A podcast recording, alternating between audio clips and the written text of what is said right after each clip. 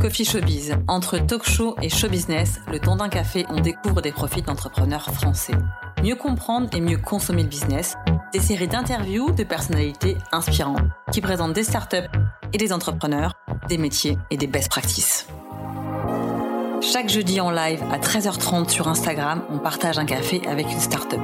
30 minutes sharp avec le fondateur pour comprendre son aventure entrepreneuriale.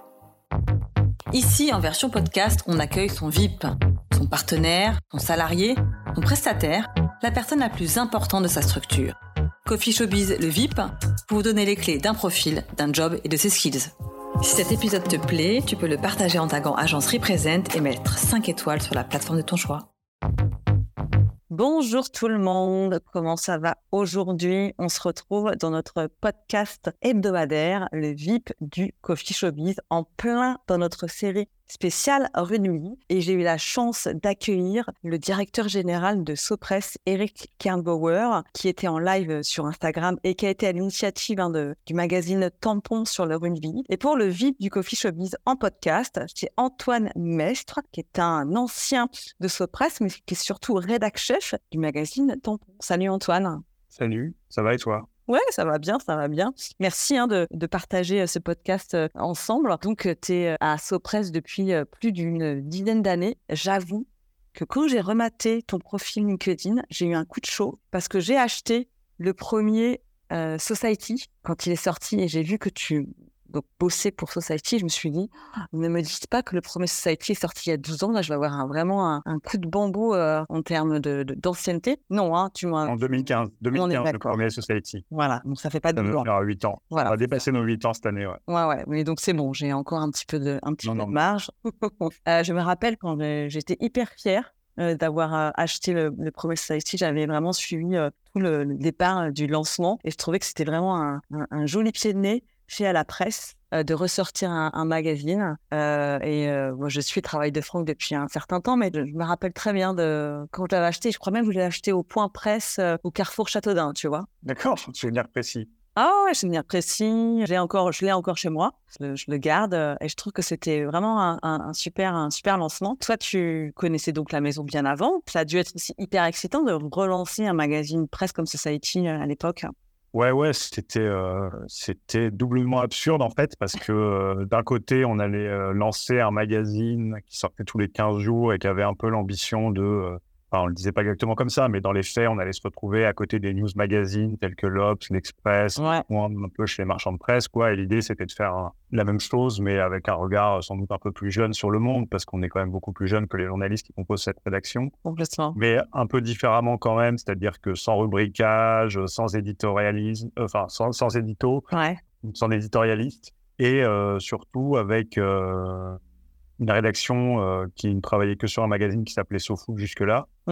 Donc, euh, a priori, euh, pas le journaliste habitué à faire des reportages sur tel ou tel sujet, zéro politique, zéro expérience en politique, assez peu de réseaux, sur tout un tas de sujets, quoi. Mmh. Et, et, surtout avec un casting qui était quand même assez limité, quoi. C'est-à-dire que le magazine sort tous les 15 jours et on était c'est pas 15, 20 à, se regarder en réunion un peu euh, en blanc des yeux, à se dire on va faire un magazine quoi. Alors que je pense que si on prend les ours des autres euh, magazines, je pense qu'ils sont quand même un peu plus nombreux. Donc il y avait un truc, un pari un peu triplement fou et absurde, mais qui était euh, hyper enthousiasmant, excitant, enfin tout incroyable en fait. Mmh. Et puis, vous avez continué à lancer des magazines euh, comme ça, un peu, euh, pareil, pour disrupter ce, milieu jusqu'à notre sujet d'aujourd'hui, euh, le magazine Tampon, donc dédié au rugby. Il va, j'imagine, prendre un, bel envol encore cet été pour la rentrée avec, avec la Coupe du Monde. Mais avant de, reparler de ça, donc avant d'être journaliste pour Sopress, tu étais un petit peu dans la politique? Pas exactement, mais dis donc, en fait, j'ai fait, moi, j'ai fait mon stage à SoFoot. Ouais. Genre ici, je suis arrivé à SoFoot en 2011. Mmh alors, c'était entre ma quatrième et ma cinquième année à, Sciences Po Toulouse. Ouais. Parce que, en fait, pour moi, le journalisme me semblait être quelque chose d'un peu euh, compliqué à appréhender, quoi. C'est-à-dire que quand les gens parlaient de presse à l'époque, euh, ils parlaient de, de pige, de chômage, de précarité, d'absence d'emploi, enfin. Mmh. Je savais quand même que SoFoot existait, SoFoot me fascinait. Euh, mmh je trouvais que c'était incroyable. Enfin, SoFoot, c'était vraiment un objet culturel fort dans les années. Ouais, toujours, mais dans, les années 2000, c'était vraiment quelque chose qui, permet de, qui permettait de, de, se connecter à quelqu'un. Quoi. Tu croisais quelqu'un dans une soirée. Ouais, tout à fait. Passait quelque chose, quoi. C'était comme il met un groupe de rock, par exemple. il y avait un truc un peu contre-culture. Et donc, j'adorais SoFoot, je le lisais et j'avais quand même envie d'essayer d'y travailler, quoi. Parce que l'écriture m'intéressait. Mais, mais donc, je me suis dit, bon, je vais essayer de travailler à SoFoot d'une manière ou d'une autre. De toute façon, il n'y a pas de salaire, il n'y a pas d'emploi. Donc, au pire, j'essaierais peut-être de faire des articles, des piges, je sais pas. Et parallèlement, j'avais fait une formation un peu spécialisé en affaires publiques à Sciences Po Toulouse. Mmh. pour essayer de, développer, jouer un peu sur les deux tableaux parce que je ne savais pas très bien euh, comment ça marchait. Quoi. Mmh. Donc j'ai fait un stage euh, à SoFoot, ce qui m'a permis de faire des petites piges un peu sur le site internet euh, SoFoot.com, un peu comme c'est un peu la voie, la voie pour commencer un peu à faire des petites piges, rien d'incroyable, mais juste un, petit truc de temps en temps parallèlement, j'ai fini mes études et j'étais donc je savais pas trop quoi, faire parce que des piges c'est sympa, mais bon, il faut c'est pas non plus avec ça qu'on peut vivre quoi. Et, et j'ai eu une opportunité un peu un peu absurde encore qui m'a été présentée de, de, pouvoir déposer un CV pour écrire les discours de Valérie Fournéron qui, qui venait d'être nommée ministre des Sports et de la Jeunesse. Ah ah de François Hollande et moi j'étais un peu dans l'écriture, j'avais fait un peu des stages dans des think tanks, j'avais un vrai tropisme, un vrai intérêt pour la politique. Et donc, je me suis dit, bon, vraiment, j'ai rien à perdre. Pourquoi ne pas déposer un CV Et donc, euh, trois mois après la fin de mes études, je me suis retrouvé à écrire les discours d'une ministre qui était assez fou, hein, assez, assez improbable. Ça a duré, euh, c'était pas, enfin, c'était la découverte d'un cabinet ministériel, quoi. J'étais sans doute un peu jeune et pas préparé à ça. C'est pas le milieu le plus bienveillant, hein. c'est quand même ni le plus sympa du monde, donc il faut être un peu, un peu prêt à évoluer là-dedans. Ça s'est passé comme ça s'est passé, et puis euh, ça a duré 6-8 mois et puis après je suis parti et j'ai compris que c'est pas ça que je voulais faire et que je voulais vraiment être journaliste. Mmh. J'ai eu un peu de chômage, un peu d'argent qui m'a permis de, de, me lancer dans les joies et l'aventure de la pige et donc je suis retourné à Sopress, à SoFoot en me disant à ce moment c'est bon, j'ai compris ce que je voulais faire, je veux être journaliste et c'est parti quoi. En avant, en avant les aventures. Mais c'est intéressant quand même cette expérience, on va dire politique et dans l'écriture de discours. Je trouve que c'est aussi ce ces petites choses qui font que vous, les journalistes chez Sopress, vous avez ce petit, truc différent en fait d'autres journalistes. Moi, ça m'interpelle pas mal parce que je viens de terminer une formation qui est à partisane, gratuite, qui s'appelle Open Politics et qui se fait pas très loin des bureaux de de Sopress à la Maison de la Conversation 18e. Et on a reçu pendant cette formation des plumes, des plumes qui euh, travaillent un peu avec tout le monde, ou des plumes euh, actuelles. On a reçu euh, Camille Andrieux, qui est un peu la plume de Moscovici. On a reçu un mec qui s'appelle Jérémy Seban, qui fait du storytelling politique. On a eu quelques personnalités comme ça qui nous ont parlé de la façon d'écrire, effectivement un discours, l'art des mots, qui nous ont aussi parlé de l'arrivée de ChatGPT dans l'écriture des discours, peu importe. Voilà, ça, ça formate aussi une façon que tu dois avoir de travailler qui doit être différente d'autres journalistes. Et je pense que ça a dû quand même pas mal t'enrichir et t'apporter un truc en plus que te desservir en fin de compte d'avoir eu cette expérience. Ah oui, bah en plus, euh, bon moi par la suite, il se trouve qu'à Society, j'ai fait, euh, en fait, euh, bah, mon intérêt était un peu là, donc j'ai commencé à faire beaucoup de politique. Ouais. énormément d'articles politiques pour pour Society. Donc euh, finalement, c'est une expérience. En fait, c'est comme si j'avais fait un peu d'observation, un peu une enquête euh, pendant euh, six mois dans un cabinet, dans un gouvernement socialiste, mmh. pour voir mmh. comment ça marchait, quoi. Ouais, tout à fait. Et en parallèle, la vérité, c'est que je n'ai jamais pris un cours de journalisme de ma vie, quoi. Et donc en fait, j'ai appris à Sopress vraiment.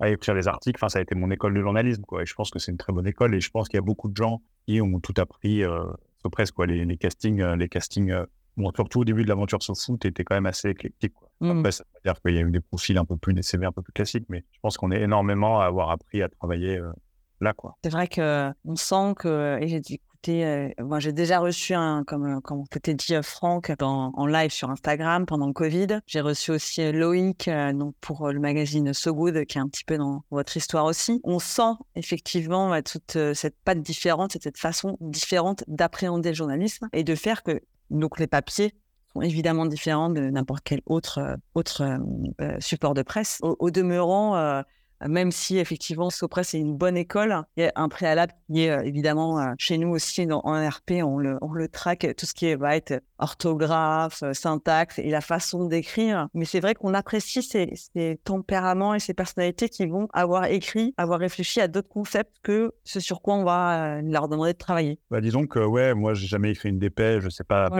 je, sais, enfin, je, je, pense que je saurais faire, hein, mais, oui. mais, mais je, on n'a pas été formé à ça, quoi. En fait, on a été formé au récit long, euh, mmh. à une manière assez euh, orale de raconter des histoires, où on a été formé au fait de raconter des histoires. Enfin, je veux dire, les, même les articles du Monde les plus longs sont pas aigris exactement euh, comme les nôtres, quoi. Donc, en fait, après, on, Il y a des choses très bien, évidemment, qui sont ailleurs. Il y a des tas de journalistes qui sont très, très compétents. Mais nous, on a grandi un peu là-dedans. On a un peu voulu copier un peu nos anciens, euh, ceux qui étaient rédacteurs en chef. Donc, à l'époque, c'était Franck Hanez et, Stéphane Vagy qui ont en fait un peu inventé ce style en faisant au foot. Euh, et on... Mais en fait, c'était pas forcément quelque chose de conscient. Ils sont pas réunis dans une salle en disant on va inventer un style. En fait, ils ont, à la base, ils ont raconté le foot tel qu'ils le voyaient sans avoir la prétention d'être des journalistes. Et petit à petit, il y a une espèce de, vision comme ça qui s'est enrichie au fil du temps, qui s'est construite. Et en fait, ça a créé en fait un style quand même qui fait un peu euh, école aujourd'hui.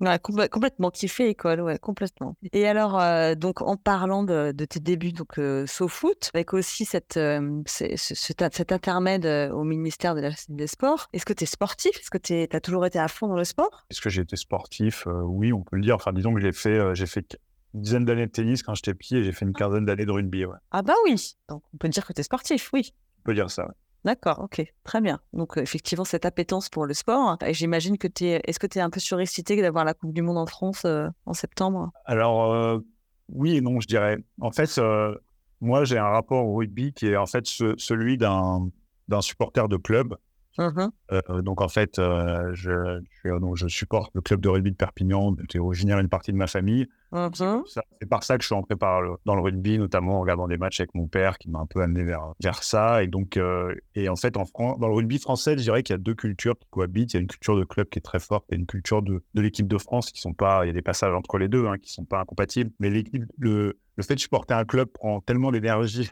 et, et d'attention je dirais que l'équipe de France, c'est plus un sujet en toile de fond euh, que je suis avec énormément d'attention, puisque je suis intéressé par ça et que et qu'avoir une Coupe du Monde, euh, c'est hyper excitant en France. Enfin, il va se passer plein de choses. Mais disons que c'est plus un sujet que je vais suivre de façon détendue, quoi, par rapport à un match, euh, par rapport à Perpignan qui essaie de se maintenir entre 14. Enfin, je sais que c'est une position un peu iconoclaste, mais. non, mais je comprends. Le, stress de descendre du top talent et de retourner en projet de haut euh, et, mmh. ça manque beaucoup d'énergie, quoi. Donc la Coupe du Monde, c'est un truc euh, que je vais vivre de façon euh, assez agréable, quoi. Ouais, ouais, ouais. Non, mais c'est ça. C'est effectivement le, sport. Le sport pour le sport, les beaux matchs, les belles équipes. Ouais, voilà. L'engouement. Regardez, quand on est, enfin, quand on s'occupe d'un magazine, on va regarder les personnalités qui vont un peu voilà. qui vont sortir du lot. Enfin, il y a un regard un peu journalistique. Et puis après, l'équipe de France n'a jamais été aussi forte. Donc ça va être hyper intéressant de voir voir comment ça va se passer. Puis moi, j'étais largement en âge de voir ce qui se passait en 2007 quand on avait organisé la Coupe du Monde. Donc, on va voir un peu s'est passé. Ouais. Comparer un peu les épisodes. Enfin, ça va être euh, super à suivre. Quoi. Ouais. Et euh, ce magazine Tampon, donc depuis quand il existe le, premier numéro est sorti quand? Alors, le premier numéro est sorti en septembre 2015, donc juste après euh,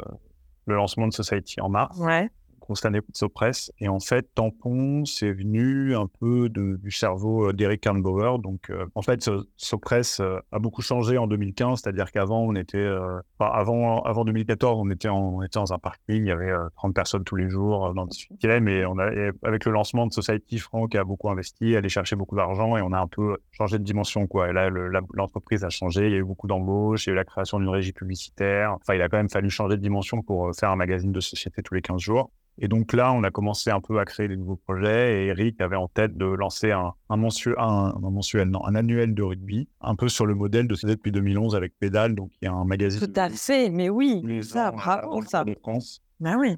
Et qui marque très bien, qui est super. Qui, qui est une référence. Et c'est bien. Ouais, mais pour faire un, voilà, une petite pause là-dessus, c'est là où vous êtes très puissant et très fort en fait. Rien que dans le nom dans le choix avec le nom et des magazines. Bah voilà. Non, mais oui, c'est brillant. le lancement de pédale, c'était. Euh, bon, le vélo aussi à la différence. Bon, c'est un peu daté comme humour, mais euh, c'était en 2011. Hein. Mais donc, mais ça, ça marche très bien, pédale. Ouais, ça marche très, très bien.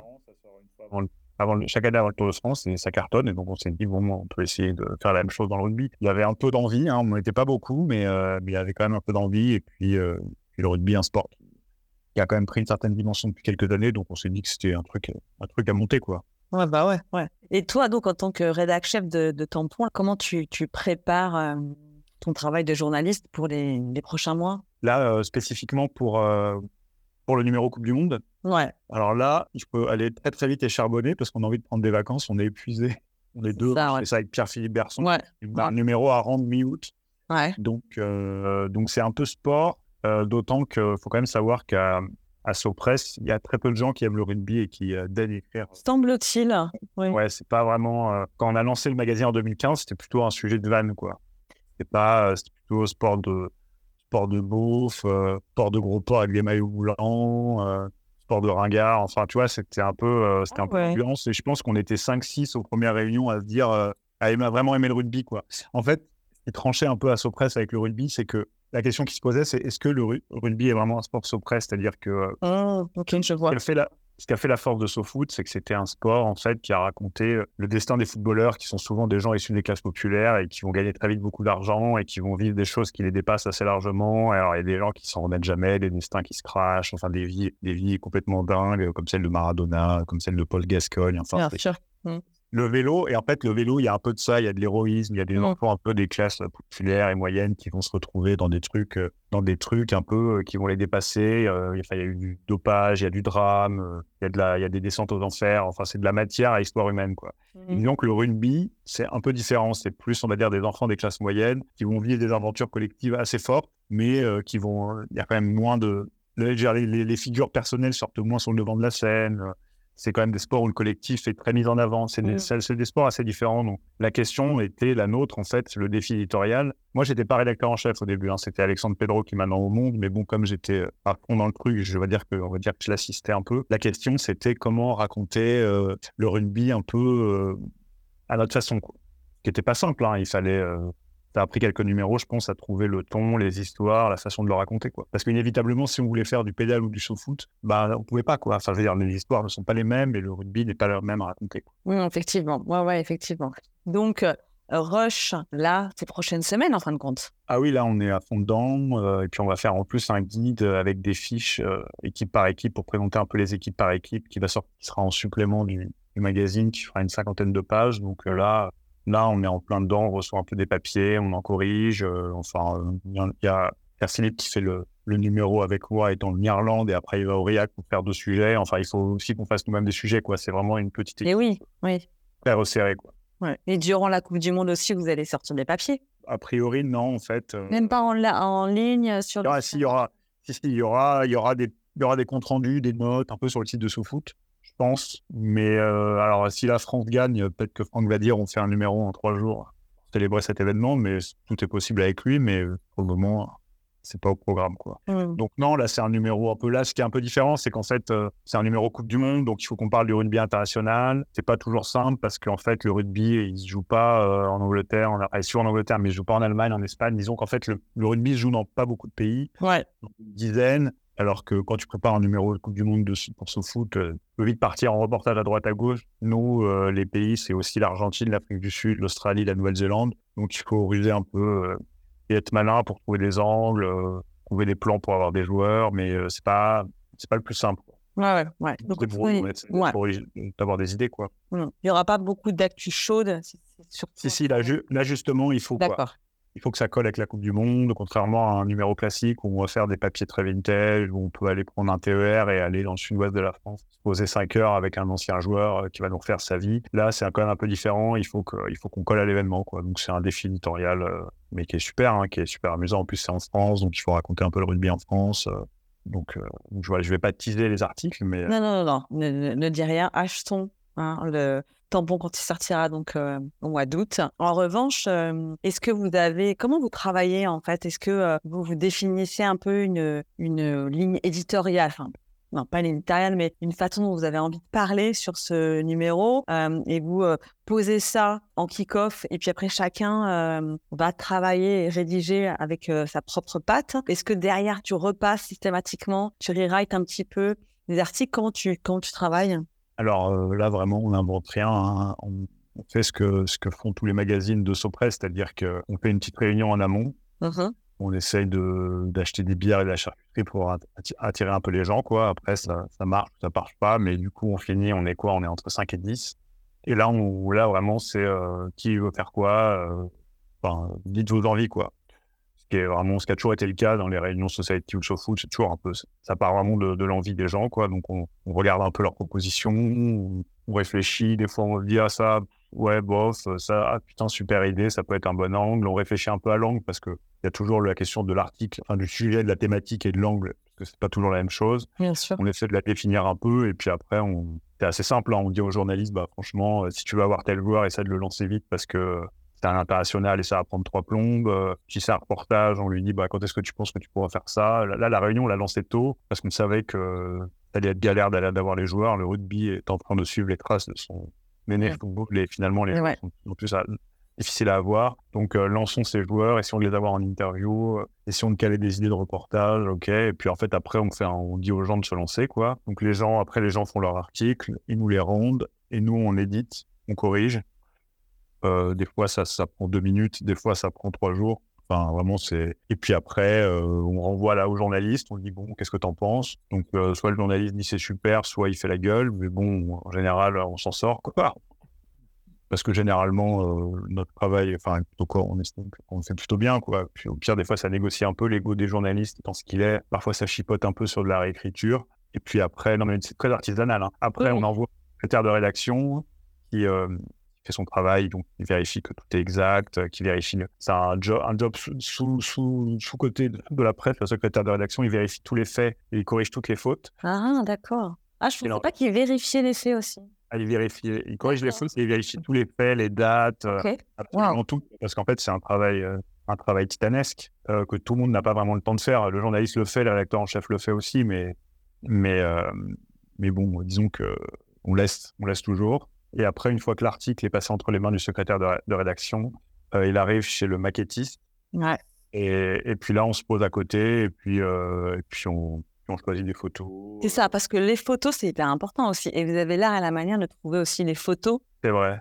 Après, pour, euh, pour tout dire, euh, honnêtement, on nous a jamais dit comment il fallait le faire, en fait.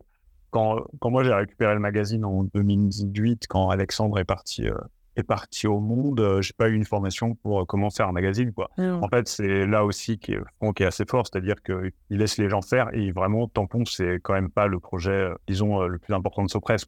C'est un projet important, mais en fait, il nous a dit, bah, faites ce que vous voulez, démerdez-vous. Quoi. Donc, en fait, on n'avait jamais fait de magazine avec Pierre Philippe et on l'a fait. Et on a appris sur le tas et puis on s'est débrouillé. Donc les photos, on essaie de choisir un peu des photos qui nous plaisent. On voit avec Cyril Fourmi qui fait la maquette si ça lui plaît ou si ça lui plaît pas. Si ça lui plaît pas, il le dit. Enfin, en fait, c'est quand même euh, vraiment euh, du petit artisanat, quoi. Et on passe une semaine, alors Cyril, il aime bien travailler le soir, on passe une semaine tous les soirs en maquette avec lui, euh, à choisir des photos en buvant des bières, à essayer de trouver des, des couleurs, en mangeant des pizzas ou des cochonneries, et puis, puis on rigole bien, quoi. Ouais, bah c'est ça, il faut, il faut toujours rigoler, gars. Hein, et, ça, et ça se ressent à la lecture. Et c'est ça qui est, qui est, chouette et que vous avez réussi à faire. Comment tu travailles, toi, quand tu dois écrire un, un article Est-ce que tu vas te euh, caler un créneau pour écrire ou euh, est-ce que euh, ça vient et tu as un carnet de notes et tu vas écrire et tu vas après retranscrire ça sur l'ordinateur ou est-ce que tu rentres directement sur l'ordinateur ou est-ce que c'est un mix de tout ça? Comment, comment on écrit, comment j'écris? Non, en, fait, en fait, le travail journalistique, il est assez... donc, il y a différentes étapes dans la façon de, de faire un article. La première, euh, c'est de réfléchir un peu, ce que je disais, à un angle, parce qu'en fait, une thématique, c'est euh, plein d'angles différents. Euh, par exemple, je ne sais pas si on prend un sujet, là, je sens que je me dirige dans un truc dans lequel je ne sais pas où je vais, mais par exemple, Fabien Galtier, c'est une thématique, c'est l'entraîneur du 15 de France. Et des angles, il y en a plein, quoi. Je veux dire, comment son management a changé l'équipe de France et quel est son projet de jeu, c'est déjà des angles qui n'ont rien à voir. Donc, il faut un peu réfléchir à l'angle dans lequel on a envie de traiter. Après, disons qu'il y a une phase de documentation, donc on va lire tout sur le sujet, quoi. Donc, on se fait des fichiers Word 80 pages et on, de recherche. Ce qui a été fait mmh. Donc, c'est un peu une période de recherche. Mmh. Après, euh, on essaie d'avoir soit une personne en interview quand c'est un portrait et on va la voir, ou une interview et on passe des coups de fil, quoi. On, fait en gros, je sais pas, 10, 15 autres interviews pour, euh, pour compléter le portrait. Si c'est un reportage, il faut se rendre sur place. Si c'est une enquête, ça va être un travail un peu plus long. Il va falloir trouver des sources et, et les avoir au téléphone. Donc, ça dépend en, en fonction du type d'article. Et après, une fois qu'on a toute la matière, euh, bah, en fait, euh, on se met un fichier Word et on écrit. Quoi. Alors après, il y a des gens qui font des plans, il y en a qui font pas de plans. Moi, quand je travaille, je fais un plan. Enfin, au fur et à mesure que je fais des interviews, disons que je, je sais où je vais et je prépare mon plan. En fait, je fais pas des interviews en me disant je vais faire une interview, ça va être sympa. Je sais pas trop ce que la personne va me donner. En fait, quand on, a, quand on acquiert de l'expérience en journalisme, à la fin, on sait qu'on va chercher chez tel, chez tel interlocuteur. Et parfois, on parle une heure et en fait, on prend trois phrases parce qu'on sait ce que c'est celle-là dont on a besoin finalement. Et puis après, on a un peu un plan qui se construit et on sait qu'on va le mettre du papier. Et en fait, après, euh, une fois qu'on a fait les interviews, qu'on a pioché ce qu'on voulait, euh, finalement, moi, j'arrive, enfin, moi, personnellement, hein, j'arrive avec un plan qui est très prêt et ça permet d'écrire très vite. Et donc là, on se met euh, soit au bureau, soit je reste chez moi parce que c'est plus calme et on écrit. des potes. Ouais. Et ça dépote. Il n'y a pas le mythe euh, de l'écrivain qui va boire de l'alcool et qui va écrire dans son carnet euh, des petites notes. Enfin, vraiment, c'est euh, c'est beaucoup plus pragmatique que ça, quoi. Il faut, et puis souvent, il faut aller vite. Mais en même temps, on fait des formats assez longs, donc il faut quand même un peu de temps parce que, parce que ça se travaille. Un texte, quoi. La première version, en tout cas me concernant, n'est jamais la meilleure. Mais disons qu'il faut un peu de temps, mais ça se prépare un peu en amont, quoi. Mmh. Et quand c'est bien préparé, que tu sais où tu vas, que tu as ton angle et ton plan, après, tu écris tu peux écrire assez vite. Est-ce que parce que moi, moi, ce que je trouve assez, assez dingue dans ce métier, c'est cette façon de se renouveler et d'avoir de l'inspiration, même si on a le sujet, hein, la façon d'écrire et tout. Euh, voilà, ça, ça se nourrit. Est-ce que tu aimes lire? Est-ce que donc tu lis à côté pour voilà enrichir ta lecture? Ou est-ce que par ailleurs, tu aimes écrire, tu sais que tout ce qui est écriture intuitive ou carnet de bord, où tu vas juste laisser euh, ta tête et ta main écrire. Euh, est-ce qu'il y a des choses comme ça que tu fais pour euh, qui te permettent d'être créatif dans son écriture? C'est une bonne question. Moi, je dirais qu'en fait, je lis surtout attentivement. Enfin, disons que j'aime lire, mais bon, je, suis un peu paresseux et je lis pas assez, mais je lis surtout pendant les vacances, quoi. Mmh. Pas assez pendant l'année, mais j'aime lire les articles des gens que j'aime bien, que j'admire, et euh, il y en a à Sopress et il y en a, euh, il y en a ailleurs, ou des gens qui sont un peu, par exemple, je sais pas, qui font des sujets un peu comme ceux que je peux faire, par exemple, pour Le Monde, dans Le Monde, dans l'IB ou dans l'Express. Et j'aime bien euh, lire et comprendre comment ils ont construit leur article, regarder un peu les formules de style. Après, à Sopress, il y a aussi des gens très forts qui sont des gens dont on peut lire les articles et apprendre, apprendre des choses. Et après, en fait, on fait un peu notre, notre mais en fait, un peu une façon d'écrire, ça se construit avec, en fait, à travers le, à travers le temps, c'est-à-dire que j'écris pas de la même façon euh, que je, enfin, j'écris pas les articles comme je l'ai fait en 2018 et en 2018, je les décrivais pas comme en 2014, quoi. Au fil du temps, on prend de l'assurance, on tente plus de choses. Enfin, un style, en fait, je dirais que ça se construit à travers le temps. Alors, des fois, on tente des trucs, euh, c'est pas toujours très heureux, mais disons que plus on a de l'expérience, plus on s'assume. Et plus on s'assume et plus ça se voit et mieux c'est, quoi. Disons que je pense que c'est, par exemple, là, il y a pas longtemps, j'ai rendu un article sur Bernard Cazeneuve Mmh pour Society. Ça n'a rien à voir avec la commune de rugby. Donc, c'est un peu un portrait suivi. Là, il essaie de lancer un mouvement pour relancer la gauche social-démocrate. Disons que euh, si je raconte un peu ma vie, je pense que j'ai mis un peu plus de, pas de vannes, mais je pense qu'il y a des formules que, euh, des formules un peu, un peu, un peu piquantes et moquantes que j'aurais pas essayé euh, il y a cinq ans, par exemple. Mmh. J'aurais été beaucoup plus respectueux. On prend plus de distance avec le sujet. On, on est plus à l'aise et on, finalement, on s'assume plus, quoi. Et je pense que ça, ça vient aussi avec avec l'expérience. Après, je pense aussi qu'on, quand moi je fais beaucoup de portraits de politique, et finalement, je pense que on regarde aussi le monde euh, à travers ses yeux et finalement, euh, les thématiques reviennent. Euh, en fait, dans un portrait, in fine, on finit quand même par parler un peu le soir. Je pense quand on raconte la vie des gens, parce que on regarde la vie des gens à travers à travers nos yeux, finalement, on a tous nos, propres limites, quoi. Donc, je pense que quand on fait des portraits, finalement, les thématiques reviennent souvent. On a, y a, on raconte, enfin, je sais pas, mais on raconte quand même souvent la même histoire, quoi. Après,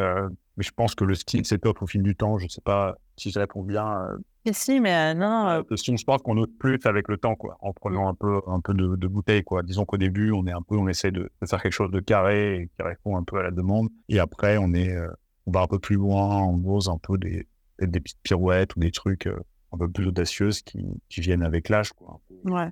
Mais je pense que. lire les gens. Ouais. Et je pense, quoi, en fait. Mmh. je pense aussi que pour écrire des portraits, mais aussi d'autres choses euh, sur les autres. Euh, il faut se connaître euh, soi-même. effectivement, avec le temps, tu te connais un peu plus, ce que t'aimes, ce que t'aimes pas, comment on peut jouer avec les mots avec toi, comment toi tu peux jouer avec les mots même dans ta vie de tous les jours. Ça te permet aussi de renouveler ton style et, et ta fraîcheur quand tu écris, quand un papier. Ouais, ouais, tout à fait. Et puis après, en fait, plus quand on a un peu plus d'expérience, je dis ça parce que maintenant je fais des articles depuis 12 ans. Disons qu'on sait mieux, euh, s'il y a des articles où on peut mettre, je sais pas, un peu de rythme, euh, un peu de sarcasme, un peu de musique, et des articles où il faut être un peu plus sérieux, enfin, on est plus à l'aise pour varier un peu les, les, les styles, quoi. Après, je dis ça en toute humilité, hein, je me prends pas pour, euh, pour un bon style. disons que on sent, on a, disons, disons qu'on sent qu'on a plus de cordes à son arc, quoi. Mmh. Par exemple, quand on corrige des articles comme en tant qu'on, on se permet de, de, de, de, pousser un peu un style dans un, sur un type d'article et de le, freiner dans un autre, d'en mettre un peu plus, ou de rajouter un peu de, un peu de rythme de flow quand on estime qu'il le faut. Enfin, disons, mais bon, tout ça, ça vient avec l'expérience. S'il y a bien un métier, ça prend le pratiquant, c'est quand même le journaliste, quoi. Je veux dire, au début, on est nul, nos interviews sont nuls, nos articles sont nuls. Et en fait, plus on en fait, plus on progresse, quoi. Enfin, c'est, et c'est, plus on lit les, meilleurs, plus on, progresse.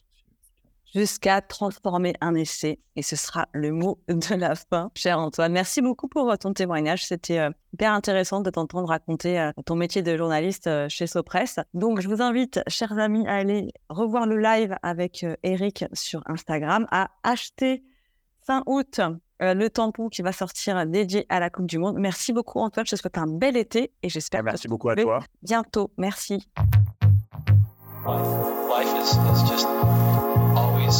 Coffee Showbiz vous est présenté par Represent, The Next Level Agency spécialisée en communication et en développement de marque. Abonne-toi ici et sur Instagram pour suivre nos aventures. at Agence Represent.